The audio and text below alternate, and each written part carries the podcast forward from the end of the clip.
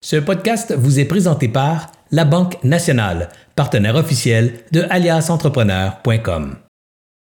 Je sors tout juste d'une réunion, on vient de parler d'exclusivité, puis j'avais pas quelque chose à te donner là-dessus.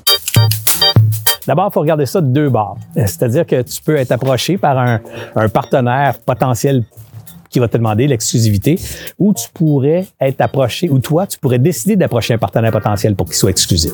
Alors, mettons qu'on part avec le deuxième scénario. Pourquoi tu ferais ça?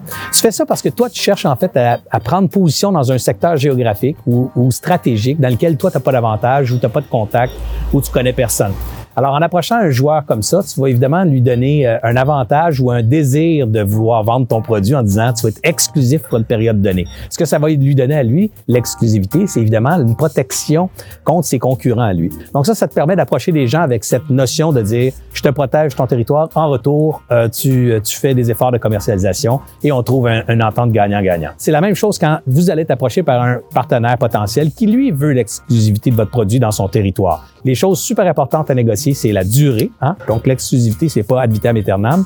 C'est euh, le territoire, donc stratégique et géographique, et évidemment, les engagements minimums. Ce troisième point est super important. Quand je parle d'engagement minimum, je parle pas juste de qu'est-ce que tu vas faire pour mon produit euh, comme, euh, comme activité commerciale dans le territoire, mais aussi qu'est-ce que tu vas faire comme volume d'achat. Parce que moi, quand je vends, euh, quand je donne l'exclusivité à quelqu'un, je me barre donc tous les autres joueurs dans ce territoire-là. Belle démonstration de ça, le cas de chocolat favori ici au Québec.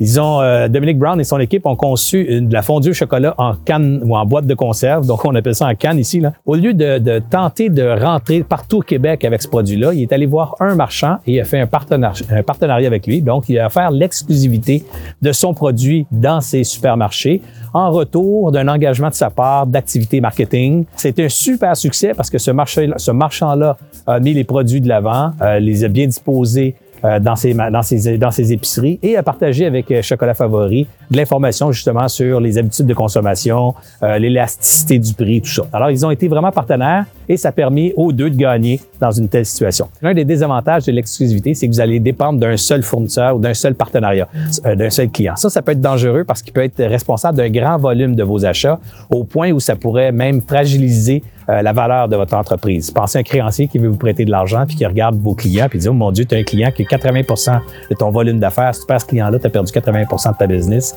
Alors, ça peut être dangereux d'avoir toutes les œufs dans le même panier. Un exemple, vous avez un partenaire à New York, c'est lui qui vend tous vos produits à New York. Bien, vous avez moins d'informations sur le marché de New York que votre partenaire lui-même en détient sur le marché de New York.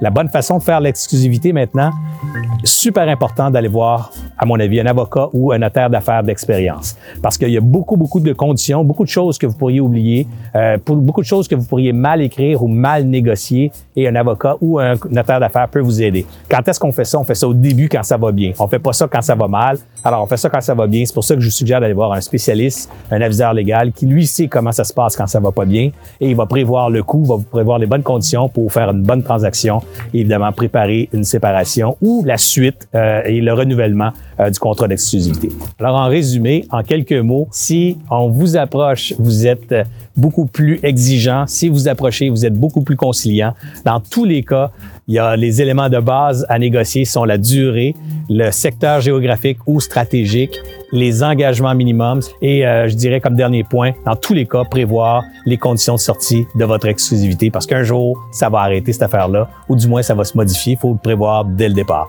Bon succès.